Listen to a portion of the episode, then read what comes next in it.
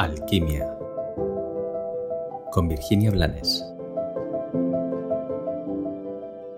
Hola, hoy, hoy vamos a hablar del perdón.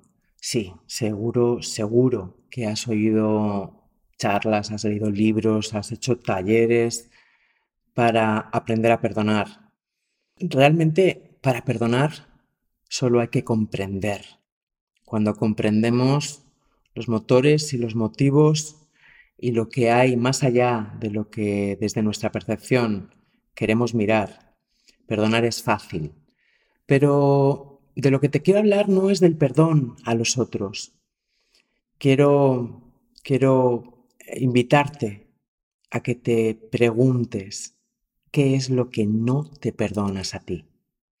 Porque sí, hay mucha mirada puesta en la necesidad de perdón y es cierto que necesitamos eh, trabajar el perdón o simplemente aumentar nuestra conciencia para liberarnos de las culpas y de los culpables. Pero es más trascendente, en mi opinión, que pongamos la mirada en nosotros y que mm, averigüemos o destapemos ese nudo que guardamos dentro, esa cosa que no logramos y por la que no nos perdonamos, o esa actitud que reiteramos, repetimos y que no nos perdonamos.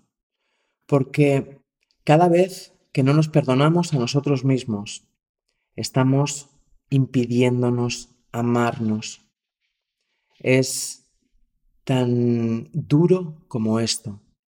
Cada vez que no nos perdonamos a nosotros mismos, nos imponemos consciente o inconscientemente castigos, y nos obligamos a unas parcelas y a unos umbrales de infelicidad que no merecemos. Recuerda que he empezado diciéndote que cuando comprendemos todo, perdonar es fácil. Por eso lo que deberíamos de hacer es ser conscientes de qué es lo que no nos perdonamos y conocernos para comprender qué nos llevó a robarnos un permiso, a mm, boicotear un logro o qué nos lleva a repetir una actitud que nos hace daño.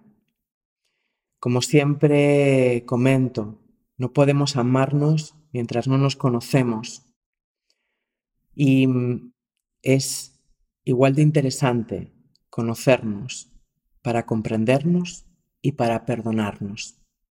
Porque cuanto más alivianes tus culpas, menos castigos necesitarás y más permiso te darás de ser feliz.